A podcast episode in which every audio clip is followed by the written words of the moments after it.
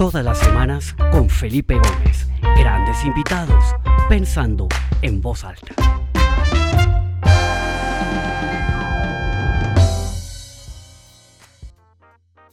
Bueno, muy buenas tardes para todos. Bienvenidos a esta nueva edición del programa Pensando en Voz Alta. Soy Felipe Gómez, los saludos desde Atlanta.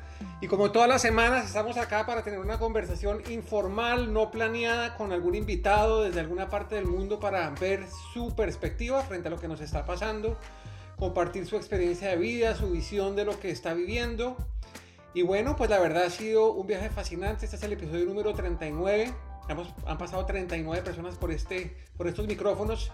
Y hoy tenemos desde Bogotá un invitado realmente espectacular, un gran amigo, eh, una persona admirable por todo lo que ha logrado en la vida, pero sobre todo por la actitud y la energía con la que asume toda su, su, vida y todo, lo que, le, todo lo, que, lo que hace y lo que encara lo hace con una actitud absolutamente fascinante y contagiosa. Entonces démosle la bienvenida a Armando Romero. Armando, bienvenido a Pensando en Voz Alta.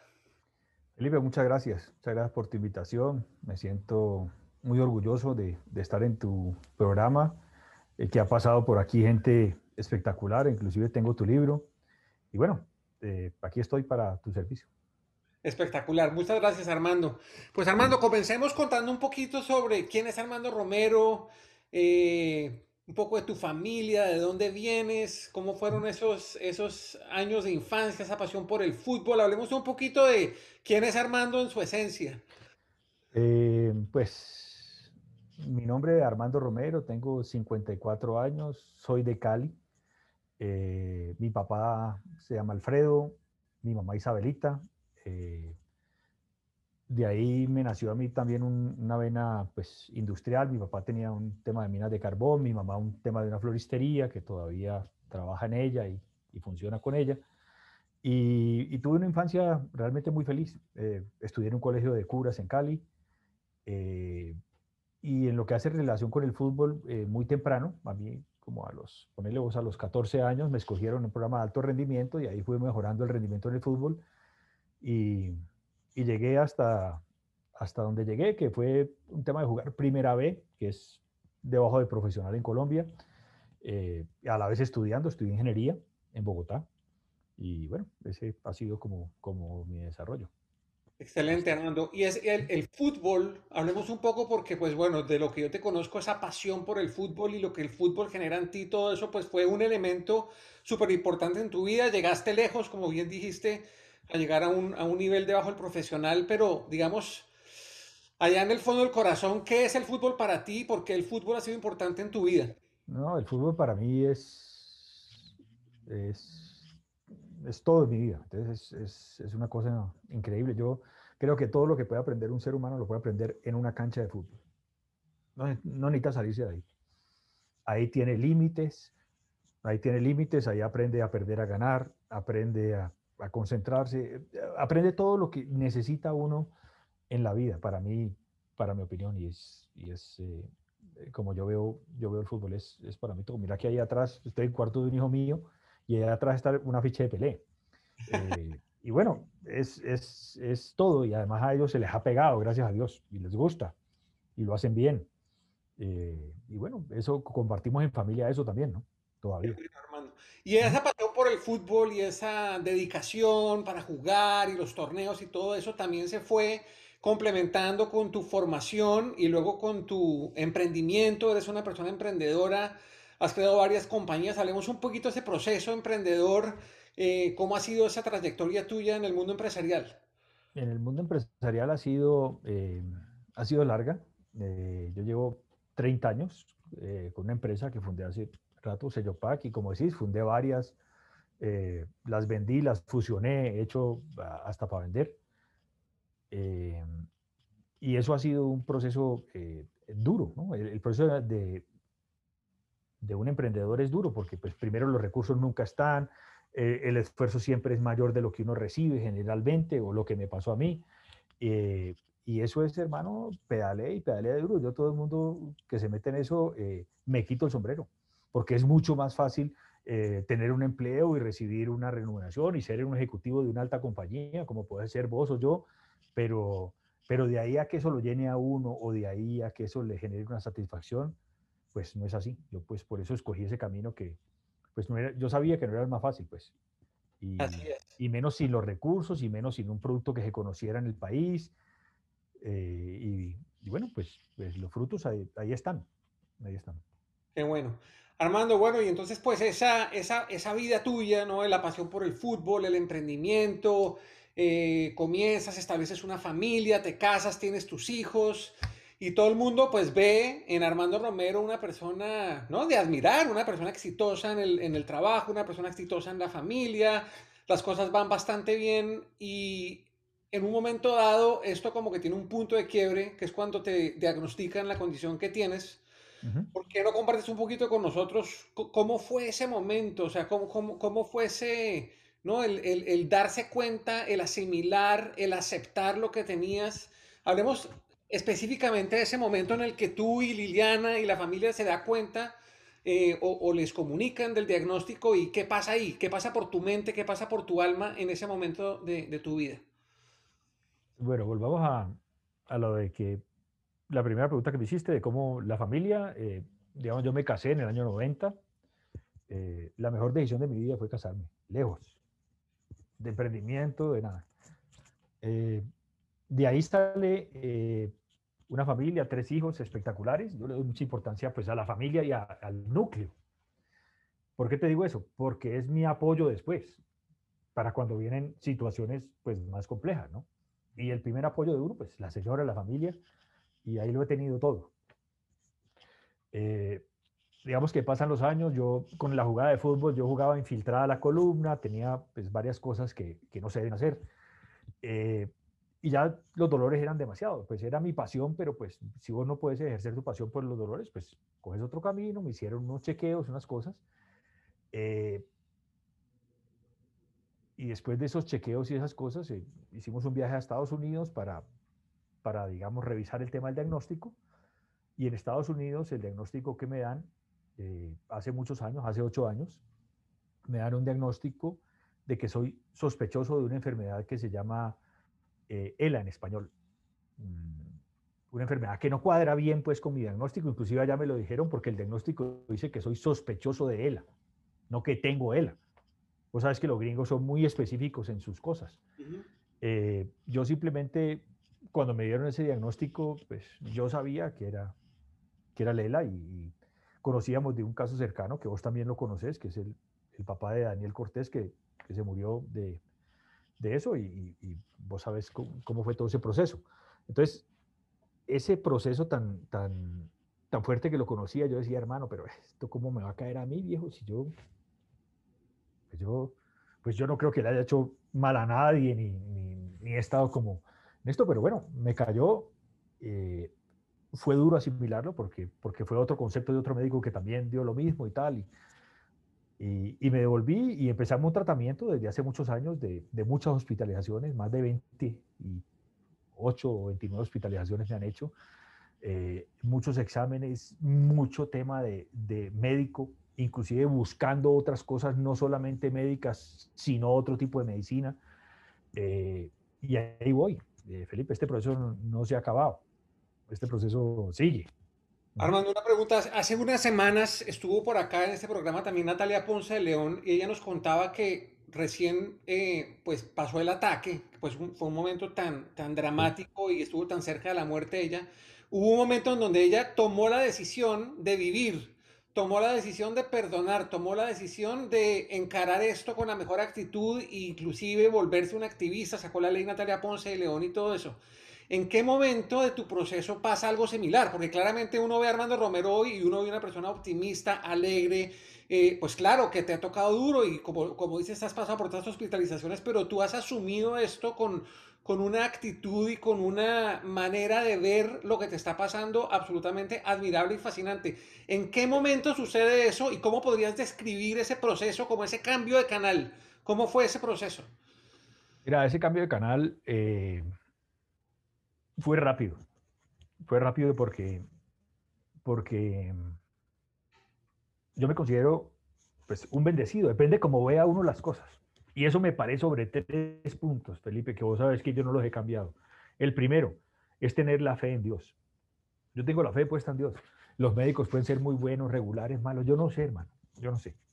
Yo tengo mi fe eh, puesta en Dios hasta cuando Él quiera. Eso es lo primero. Porque es que es como en un partido de fútbol. A usted le pueden decir, te sacan roja y se te acabó el partido, viejo. O vos puede ser el berraco, vos puede ser Maradona que murió la semana pasada. En el minuto 92 pita el árbitro y se acaba el partido. ¿Perdiste o ganaste? No sé. Pero esa es la vida. Por eso te decía yo que la, la fe puesta en Dios. Lo segundo, una palabra que vos la pusiste ahí, que yo junté dos palabras, o no la junté yo, la juntó una amiga mía, que se llama gratitud, que es actitud más gratitud, que es diferente. Es tener actitud para la vida. A mí todo lo que me pasa, o que bueno, yo me como hoy un plato de espaguetis o lo que sea, y qué delicia de espaguetis, hermano, esto cómo está de bueno, esto me va a alimentar. Y yo siempre tengo esa posibilidad de ver las cosas en gratitud, porque en actitud yo puedo decir, eh, espaguetis otra vez, hermano, no, no, no, no. A mí, bienvenido lo que venga, bienvenido lo que venga. Y más con gratitud, agradeciendo lo que viene. Es que la gratitud es gratis, Felipe, no vale nada. Además no la puedes comprar. Bueno, puedes ir a la farmacia, ve, dame 10 gramos de gratitud. Eso no se vende, viejo. Eso no se vende. Y lo que se vende realmente es lo que uno siente. Y lo que uno pues, refleja a los demás, ¿no? Lo que sentís vos y refleja a los demás. Porque es que la gratitud no se puede fingir, Felipe. Eso no se puede fingir. Como la fe tampoco se puede fingir. Y el tercer punto que yo tengo sobre la base para hacer ese cambio es la coherencia. Yo lo que pienso, siento, porque puede ser al revés, hay veces siento primero que pienso, no sé, eso me, juega como, como raro. Lo que expreso y lo que hago es lo mismo. Yo no te digo a vos que voy a estar en tu programa y te voy a salir después de, no, no, es que mira, es que no pude llegar y no, no, aquí estoy. ¿Sí me entendés? E, es, es una cosa de, cumplir, de, el lenguaje es muy importante. Yo me he dado cuenta, ahorita acabo de pasar por un, curso de coach eh, y me apasiona lo que es el lenguaje lo que la gente se dice a sí mismo. Y yo digo, esto es increíble, hermano. Esto es increíble que una persona se diga a sí mismo, porque es el espejo, se digan este tipo de cosas tan fuertes, este tipo de cosas para no salir adelante. Entonces yo ya me he dado cuenta de muchas cosas y, lo agradecido que soy y, con base en eso voy para adelante. Arnaldo, no? Vamos, a tocar tres puntos y, ir un poquito más profundo en cada uno. Entonces empecemos con el de la fe en Dios, ¿no? Eh, yo he tenido personas cercanas que pasan por un momento difícil y lo primero que pasa es que se pelean con Dios. O sea, en, vez de acercarse a Dios como que, ¿no? Dicen, ¿esto por qué me pasa a mí? Y le dan la espalda. ¿Cómo ha sido ese proceso tuyo y con tu familia de mantener esa fe firme, ¿no? De, de, de ver esto como... Eh, así suena un poco raro como una bendición, ¿no? Eh, y, cuál ha sido el proceso de la fe en, todo este, perdón, cuál ha sido el papel de la fe en todo este proceso eh, personal y familiar que, han tenido que encarar ustedes? Pues el papel de la fe a mí me ha servido para sostenerme, ¿entendés? Para sostenerme porque pues, los procesos son, son muy duros, son muy duros y ahí entiendo, ¿entendés? Por dureza, por ejemplo, una punción lumbar, que es que le meten una aguja a uno y le sacan líquido de la médula, pues eso no, no es tan fácil. ¿me entiendes? Y yo rezo, hermano, para que la mano del cirujano no se le vaya a ir, o la persona que me está haciendo no se le vaya a ir una gotica a la médula, viejo, porque queda uno, listo, vos firmás una serie de condiciones que uno puede creer qué condiciones. Entonces yo me pongo como en manos de Dios. ¿Qué más hago, viejo? Claro. ¿Qué más hago? ¿Me entiendes? Entonces, eso es lo que me ha pertenido sostener eso. Y sostener eso no es fácil. Yo rezo todos los días, Felipe. Y rezo muy fácil. Así. Le agradezco a mi Dios un día más. Rezo por mi familia, mi señor y mis hijos. Por mi familia ampliada. Vos sabés, suegro, suegra, eh, eh, mi papá, mi mamá, toda la gente que está al lado mío. Aquí rezo por mis amigos, muertos y vivos. Y rezo a quien debo agradecerle. Rezo por los médicos, rezo por los curas, rezo por los presos y por los enfermos. Y aquí le doy gracias a Dios por la empresa que tengo, que me ayuda a mantener los empleos, las cosas que tengo, y es mi forma de rezar, nada diferente a eso. Y me mantiene todos los días, por la mañana y por la noche, me mantiene. Es la forma como veo la fe. Y otra forma como veo la fe también, que hay que entenderla, eh, es que un cura me dijo una vez, ¿usted por qué no ofrece el, sufrimiento a, Dios. El sufrimiento era, por ejemplo, eh, que me metían unas agujas, mira, aquí tengo lo de, ayer, una cosa que tengo una cirugía esta semana. Eh, ofrezca esos dolores. Y yo hago eso. Yo ofrezco el dolor para que otra persona se mejore. Porque lo que me hace me duele y duro, Felipe. Lo ofrezco. Y, encuentro esa forma de ver la vida diferente y, y esa es mi fe. Seguramente es primaria, es sencilla, pero me sirve. Me sirve a mí.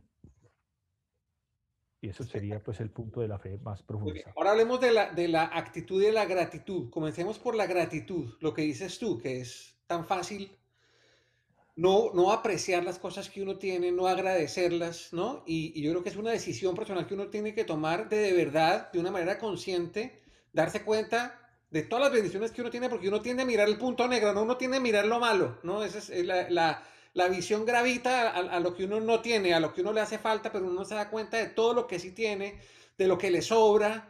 Y en esa medida yo creo que, que tú y tu familia también han asumido una actitud absolutamente admirable de agradecer todo, ¿no? Hablemos un poquito de, ese, de, ese, de, ese, de, esa buena práctica de agradecer. Bueno, pues yo en agradecer he tenido eh, profesores de eso, ¿no? Mi papá, que no ve hace ocho años y no se queja de nada. Eso para mí ha sido revelador. Porque yo te invito a vos a que te pongas unas gafas negras una hora a ver si está berraco. Entonces yo esa operación me la hago. Y, me, cierro los ojos y digo, hijo de pucha, esto sí, sí está grave. Entonces, ¿qué gratitud tengo? Me he dicho, ¿qué tengo yo para quejarme? Ah, que tengo una enfermedad, que ya no puedo correr, que no puedo hacer eso. Ah, pues sí. ¿Y cuánto daría a mis amigos que están muertos por estar con su familia? ¿Cuánto daría? Felipe, yo llegué de Estados Unidos de, de una, precisamente de un viaje de estos, de, de, de revisarme, pues, del tema de salud, y me hicieron una comida, dos amigos míos, cercanos, del corazón. Una comida a la berraca. Para mí, porque estaba enfermo. Los dos están muertos, Felipe. Los dos. Entonces, entonces que, que, no tenemos que agradecer lo que tenemos, todo lo que nos pasa. Es que bueno y malo, es que ves las cosas que pasan malas y que le generan uno miedo o insatisfacción o incertidumbre, son buenas también. Bienvenidas. Un miedo te puede salvar de algo peligroso. Una incertidumbre te puede salvar de no meterte con alguien que no te debías meter en un negocio, en, no sé, en cualquier cosa. Entonces eso para mí ha sido, ha sido revelador, el tema de gratitud. Y yo vengo hablando de gratitud hace, vos me estás oyendo, hace un poco de tiempo, muchos años, yo diría siete, ocho años.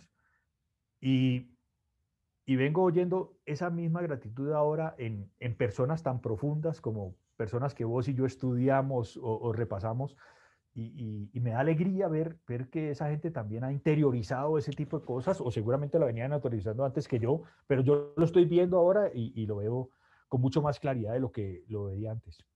La gratitud es maravillosa, Felipe, maravillosa para cualquier cosa. Antes de pasar a la actitud, que yo creo que también está muy ligado a lo que estás diciendo, yo también quisiera hacer memoria. Alguna vez compartimos unas vacaciones en, en, en la finca en Pensilvania, Caldas, que estaba tu papá. Correcto yo, y yo recuerdo con, uy, con una admiración infinita esa actitud de tu papá, ¿no? Porque tu papá sin poder ver nada, y él estaba ahí en los potreros con nosotros, pasándose los alambres de púas, haciendo picnic junto al río, eh, metiendo los pies en el río, y yo decía, wow, o sea, realmente era un regalo poderlo ver, eh, haciendo todo eso con esa actitud, con esa alegría, él sin poder ver, pero, mejor dicho, nada para él era imposible, ¿no? Inclusive ahí pasando los alambres de púas, como ya lo dije, y todo eso. Me imagino que ese ejemplo de tu papá también ha sido fundamental, como ya lo dijiste en, tu proceso, ¿no? Fundamental, fundamental y teniéndolo muy cerquita, porque hay gente que tiene esos ejemplos más lejos y tal. Yo lo tenía ahí, hermano. Y, y, como vos lo disfrutábamos en la finca y en la casa, yo los visitaba con frecuencia también en Cali. Eh, y eso ha sido, ha sido maravilloso, bueno, mi papá es el profesor eso, y, y así si vos te puedes poner y te pones en gratitud, te puede enseñar mi papá y el que vende los chicles en la esquina, y tu señora, y tu hijo, y todo el mundo. Si uno está en ese, en ese mood que, que le entre en ese tipo de cosas. Y eso para mí ha sido, ha sido maravilloso. Yo vivo agradecido por mis amigos, por mi familia, por mi gente. Mucho, no tengo cómo agradecer. Se me quedan las palabras corticas de agradecer eso. Y entonces ahí, hagamos el, el, el, no, pasemos a la actitud, ¿no? Que ya has hablado de la actitud, pero yo creo que vale la pena aquí como reforzarlo, ¿no? Sí. Porque, porque yo creo que es, que ese humano, ¿no? Y mi esposa ponía un ejemplo el otro día que decía que uno que es muy fácil rodarse, ¿no? Como, como a, estar desagradecido, aburrido, desesperado, desesperanzado, etcétera, etcétera. En cambio, para tener ilusión, para vivir con alegría, hay que hacer, hay que hacer un poco de esfuerzo. Es como el juego de las escaleras y los rodaderos, ¿no? O sea, para estar en lo bueno hay que hacer un esfuerzo deliberado, pero para estar en lo negativo es más fácil rodarse y caerse, ¿no? ¿Qué tipo de rutinas, qué tipo de, de, de, de ¿cómo se llaman? de... Sí, yo, yo te puedo decir una que te entiendo bien la pregunta. Una, una vaina, yo ando con un bate. ¿Con un bate? un bate, sí, sí, pero como un bate. Sí, un bate. Un bate imaginario. A mí cuando me vienen los pensamientos negativos, Felipe, saco el bate. Y ¡pim! Hermano, los dejo medio arrimar, los vivo un momentico y después, hermano, ¡pim! ¿Me entiendes? Por, porque esos pensamientos negativos te abruman. yo ando con un morral que, que es eh, pesadito en ocasiones para meterme más. No, viejo. Entonces yo de una vez, ¡ping! Los, ¿Me entendés? Porque sí, es, es buenos o negativos. Como te decía, hay veces a uno la incertidumbre y eso eh, es bueno, pero no se puede uno quedar en ese estado de ánimo de incertidumbre porque te, te carcome, viejo. Te carcome. ¿Me entendés? Entonces, yo lo que hago es que sí, vivo la incertidumbre un momentico, pero de una vez saco y ¡ping! para afuera. ¿Entendés? Y, y, vengan los pensamientos y siempre pienso en positivo, en que me van a llegar cosas buenas, en que este día va a ser mejor, en que si, si yo voy a irme de aquí manejando a, a Villeta, eh, voy concentrado, no me va a pasar nada, el carro está perfecto, hay, la llanta está, está y, y, voy en, en ese mood, no, ah, es que se me va a atravesar la tractomula, la mula, no. Yo sé si voy pasando por la vega, pues que bajo la velocidad porque si atraviesa un peladito, pero pues en donde puedo andar rápido, ando rápido. Y, y es mi vida llevada pues a, un símil como ese de, de, de, estar siempre en positivo, que a mí me va a ir bien en lo que haga, bien en lo que yo me pueda desempeñar, bien en, en, lo, en lo, en lo, que estoy haciendo, como me ha ido pues eh, realmente. Y la actitud es lo que yo digo, Felipe, por eso llamo gratitud, porque si la actitud no va con, ya, ya no va con acompañado de de la gratitud se vuelve una, eh, simplemente una acción. Y es diferente una acción que venga acompañada de gratitud. Cuando vos agradeces un almuerzo, una persona que te prepara los alimentos o tu señora que te hizo un favor, eh, eso tiene que ir incorporado en cada cosa que hagamos. Actitud tiene un gamín para robarte a vos. Buena actitud, berraco. La actitud más berraca que yo veo es la de los ladrones. ¿Cómo es posible que parquean un carro? En estos días me mandaron un video, abren otro, rompen el vidrio, se montan el carro y frescos. Buena actitud. Pero ¿para qué? Por eso hay que tenerla con gratitud. Yo estoy seguro que ese man que se robó esa cosa en su casa no, no está bien. Totalmente. Porque no está haciendo una cosa para bien. Armando, hay un momento, alguna vez tuvimos tú y yo una conversación y tú, tú me contaste una historia que yo creo que refleja muy bien estas dos palabras de actitud y gratitud y fue pues ese dolor profundo que tú sientes de no poder volver a meterte al campo de fútbol, ¿no? De, no, de no poder volver a jugar, ¿no? Y algunas que estabas viendo un partido de tu hijo ahí junto a un árbol, ¿por qué no nos cuentas un poquito ese momento que, que fue tan revelador y, y, pues una catarsis importante para ti? Sí, sí, no, y, y la vida me ha dado otras, otras cosas lindas que, que, después de eso te cuento. Ese, ese, esa historia es, es con el hijo mío, con, con Alejandro, con el conejo, con el mayor. Eh, que estaba en un partido de fútbol, yo llegué de Cali, ese partido de fútbol era en, en un club aquí en Bogotá, y eso, eso parecía el cielo, hermano, yo me imagino el cielo así, eso era verde, espectacular, las luces, todo. El partido ya había empezado y estaba el conejo ahí, y estaba jugando ahí con, con una gente mayor que él, eh, el pelado juega bien y lo tenían apretado y, le daban y lo levantaban, y yo afuera, hermano, que me metía Mi sueño, Felipe, es haber jugado fútbol con mis hijos. Nunca pude. En un equipo, pues pude mamando gallo, pues, no sé, en un potrero, pero en un equipo y en una cosa que, que estuviera papá con sus hijos, no, no pude. Y hay veces los sueños, pues, como digo yo, hay veces no se cumplen, pero pues hay que hacer todo lo posible para que se cumplan. Y viene el hombre, pita el partido, el, el árbitro del primer tiempo y se viene el hombre así de frente y a mí se me empiezan a salir las lágrimas de la berraquera, de estar afuera, de la berraquera de, de no estar adentro con él, se empiezan a salir las lágrimas, yo así medio secándome las lágrimas, el hombre ya muy cerquita, eh, y entonces me dice el hombre, ve, papá, ¿qué te pasa? Me dice, no, mijo, pues, eh, no, pues nada, no, pues sí, ¿cómo decir que nada? No, no, es que me cayó un mugrecito aquí de un pino, y en los dos ojos, así que un en los dos, entonces el hombre, papá, ¿cómo así? Está llorando, entonces nos hicimos ahí como un ladito, entonces me dijo, el hombre, no, pues, ¿qué te pasa?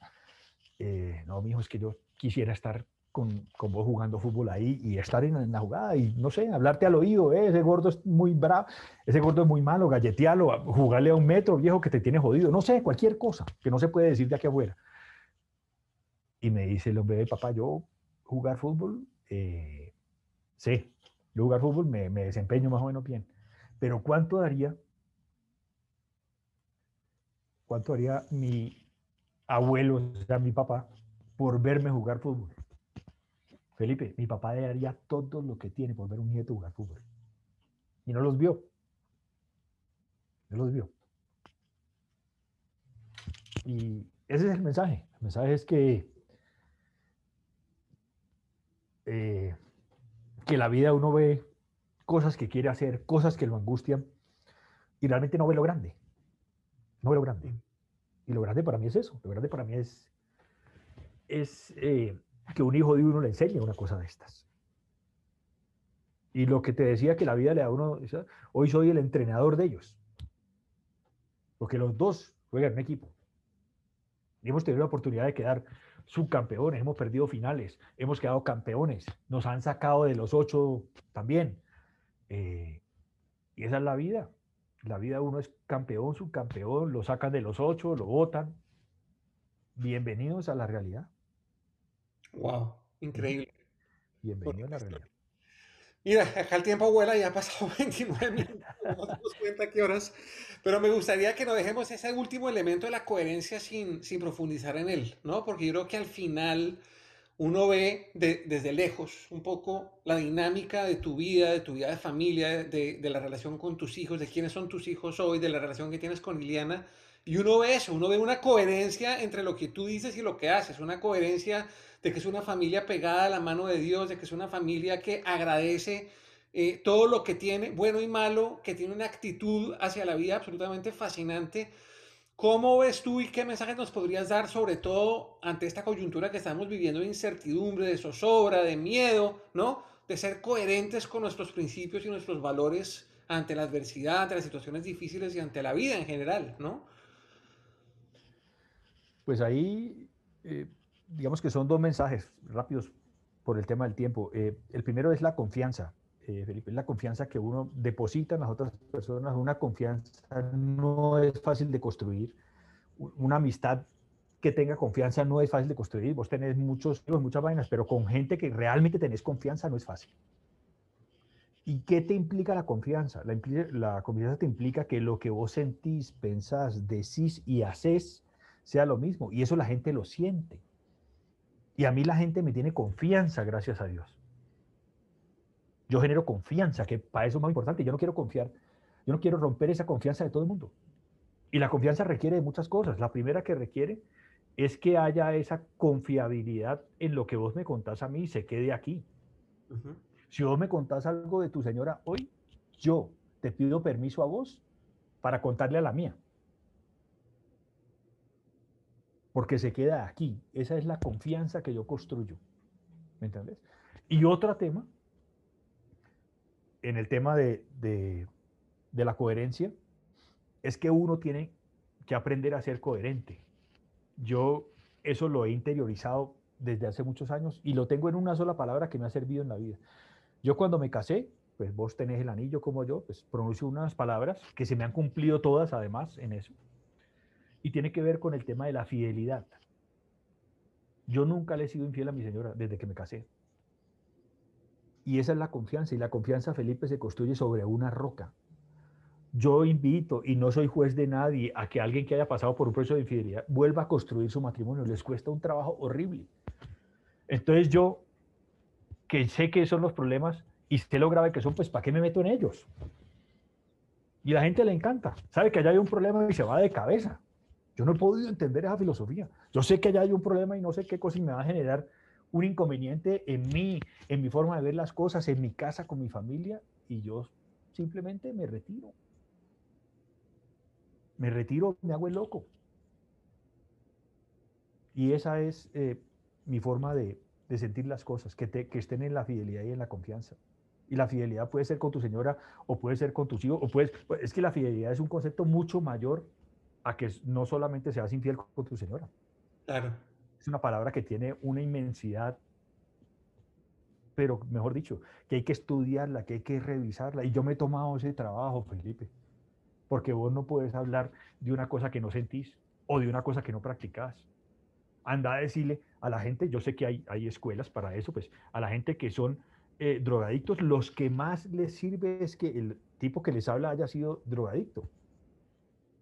¿Sí entendés? Porque hacen como clic en, en, las cosas. Pero también lo que más sienten es que una persona que nunca ha estado en drogas les hable. Mm. Porque es ese punto de quiebre que vos me hablabas antes, ese punto de quiebre de que la gente, voy a probar esto a ver cómo me va, o esta noviecita que me dijo que probara esto a ver cómo me va, y después terminas enredado toda tu vida. Toda tu vida. Por eso yo te decía que el miedo en ocasiones es bueno. A mí me daba miedo probar las drogas. Y no he probado la primera. No me he metido un cacho de marihuana, no me he metido un pase de coca. Nunca he estado en ese paseo. Pero por miedo. Ese miedo sí me ayudó y ese miedo lo dejé para que, para que me siga ayudando, porque después de viejo la gente también se mete en problemas. Claro. Y espero, espero que no sea así. Espero que no Hermano, increíbles esos tres, esos tres pilares sobre los cuales tú has construido tu manera de ver la vida, tu manera de vivir. Y antes de despedirnos, quisiera que habláramos un poquito, como lo dije ya en contexto de lo que, todo, todo lo que nos está pasando, de ese famoso dicho de vivir un día a la vez, ¿no? La gente tiene todas esas preocupaciones hacia adelante, que el futuro, que no sé qué, pero con todo lo que nos está pasando y con, un, con una historia de vida como la tuya, uno como que se da cuenta de que ese, esa, esa idea, ese concepto de cada día trae su afán, vivamos un día a la vez, se vuelve realmente importante. ¿Cómo asumes tú esa, esa, esa filosofía de vivir un día a la vez, de, no preocuparse tanto por lo de más adelante, de gustar eh, esos pequeños y grandes momentos que trae cada día y no preocuparse tanto por, por lo que viene más adelante? ¿Qué podrías decirle al respecto a la gente que nos está oyendo, un poco más de 100 personas sobre eso? Pues eh, te lo digo como, como te lo dije al principio de, de cómo rezo yo. Primero aquí es, yo le agradezco a mi Dios un día más ese es el día que estoy agradeciendo. Uno. Mañana no sé. Uno, este, el de hoy. Y me paro y no pongo un pie en el piso antes de agradecerlo, Felipe. Porque abrí los ojos. Porque me puedo pues parar y luego pues, con un bastón hasta, hasta el baño o lo que sea. Pero, pero abrí los ojos, Dios, estoy vivo. Puedo hablar, oigo, veo, huelo, saboreo, siento, ¿Qué más necesito?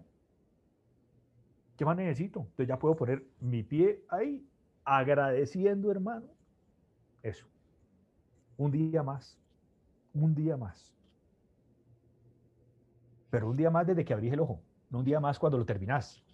Es al revés. Es al revés. Un día más agradeciéndolo. Pero de corazón. De corazón. Y es la verdad. Y la verdad, ¿cuántas personas no pueden ver, no pueden oír? Están en una clínica, no están, y vos tranquilo en tu cama. Totalmente. Y la gente ya se levanta amargada. Yo, es, que no puede ser, hermano. No puede ser. Y cada minuto que va pasando y me caen las gotas en la ducha y yo agradezco y el tinto me huele a aroma de, yo no sé, de, me transporta y así es todo. Así es todo. Yo no sé a quién lo transporta un tinto. A mí me transporta un tinto un olor de un tinto, un mango, eh, eh, ahí está, lo que sea, lo que sea. Porque si vamos a, las cosas que valen o a las cosas eh, que tienen valor, pues perdemos la objetividad en la gratitud. Sí, uno puede agradecer que te den un regalo muy grande, pero yo agradezco más una conversación. Agradezco más una frase. Agradezco más esto que estamos teniendo vos aquí, vos y yo, que, que siento una energía bien fuerte. Y así es, así es esto. Totalmente, pues es un sentimiento compartido, Armando. Como siempre, cada vez que cruzamos palabras termino con la piel de gallina, inspirado con una cantidad de herramientas para poder vivir la vida mejor. Muchas gracias por compartirlas de una manera tan abierta, de una manera tan generosa conmigo y con toda la gente que nos está escuchando. Y de verdad, muchas gracias por aceptar esta invitación. Creo que nos has dejado con unos, eh, con tres ideas muy claras, pero con, pero con muchas, con muchas ¿no? Con, muchas paticas, muchas aristas y estoy seguro que a cada uno de los que estábamos aquí conectados, esas palabras tuyas penetraron hasta nuestra, lo más profundo de nuestra mente, lo más profundo de nuestra alma.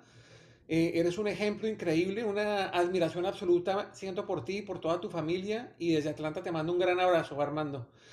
Y antes muchas gracias. De, de el micrófono para que te despidas por respeto a tu tiempo y el tiempo de los que nos escuchan, solamente darle las gracias a todos los que se conectaron invitarlos la semana entrante que tenemos una sesión fantástica em, con un, emprendedor eh, fascinante que se llama Kenneth Mendy Wilson, eh, gran amigo mío también, pero vamos a hablar sobre todo este proceso de escalar una empresa. O sea, porque una cosa es cuando uno empieza un negocio y ya volverlo viable, pero otra cosa es ya tomar un negocio viable y volverlo una gran compañía, que eso es bien complejo. Y vamos a hablar con él sobre eso y sobre cómo él ha aprovechado de cierta manera toda esta coyuntura de la pandemia para desarrollar una serie de productos nuevos que han tenido un éxito impresionante. Entonces los invito esta tarde en el portal www.pensandoenvozalta.com quedará grabada esta conversación con Armando y estarán abiertas las inscripciones para la próxima semana. Entonces Armando, el micrófono es tuyo para que te despidas y de nuevo toda mi gratitud, todo mi cariño y muchísimas gracias Armando.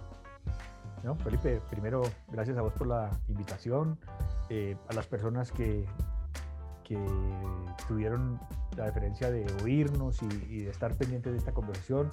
Yo creo que se llevan algo en el corazón y lo importante es que con que seamos un poquito mejores cada día, pues yo creo que ahí vamos a llegar lejos. Un abrazo a todos. Un gran abrazo para todos, nos vemos la semana entrante. Chao. Un abrazo.